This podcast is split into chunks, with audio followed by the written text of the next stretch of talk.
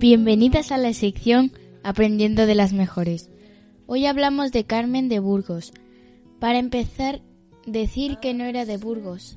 Ese era su apellido. Carmen tenía más nombres, concretamente se llamaba María del Carmen Ramona Loreta de Burgos. Nació en Almería en 1867 y uno de sus seudónimos más famosos fue Columbine. Esta andaluza fue una pionera de las letras y del periodismo femenino. Escribió mucho durante toda su vida. Con tan solo 16 años, Carmen se casó con un pintor bohemio con el que no fue muy feliz. Su compañero, si se le puede llamar así, la maltrató y le fue infiel.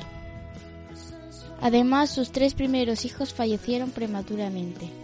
¿Qué tiempos aquellos en los que las mujeres tenían hijos que se les morían al poco tiempo de nacer? Ella siguió con su pasión, la escritura.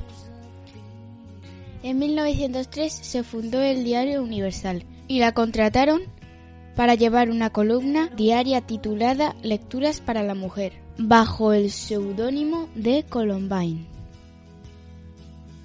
Aquella fue la primera vez en España que una mujer era reconocida como periodista profesional.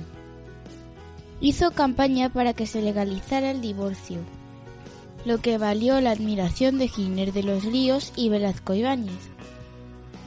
Pero recibió ataques por parte de la Iglesia y de los sectores conservadores que buscaron desacreditarla.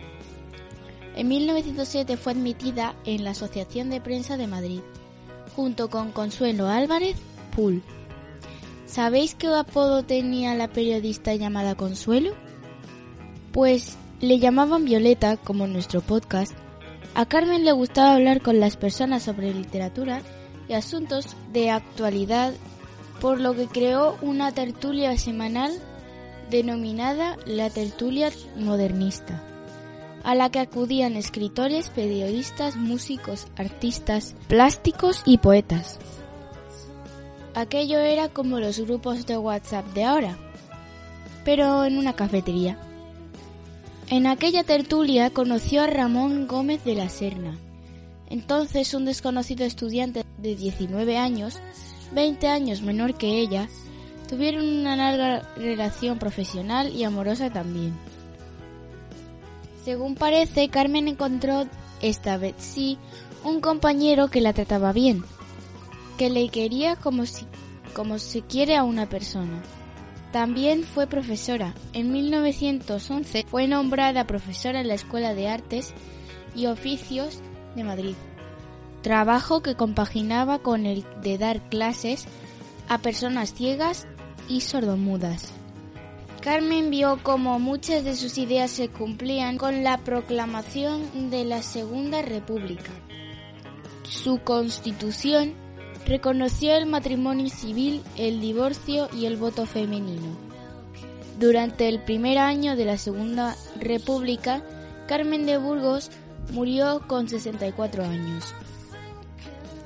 Tras la guerra civil se prohibieron todos sus escritos quisieron condenarla al olvido. Pero se equivocaron. Se le recuerda y mucho. Nosotras seguimos recordándola como una luchadora de derechos civiles y como un ejemplo de dedicación a la causa de la mujer. Gracias, señorita Columbine.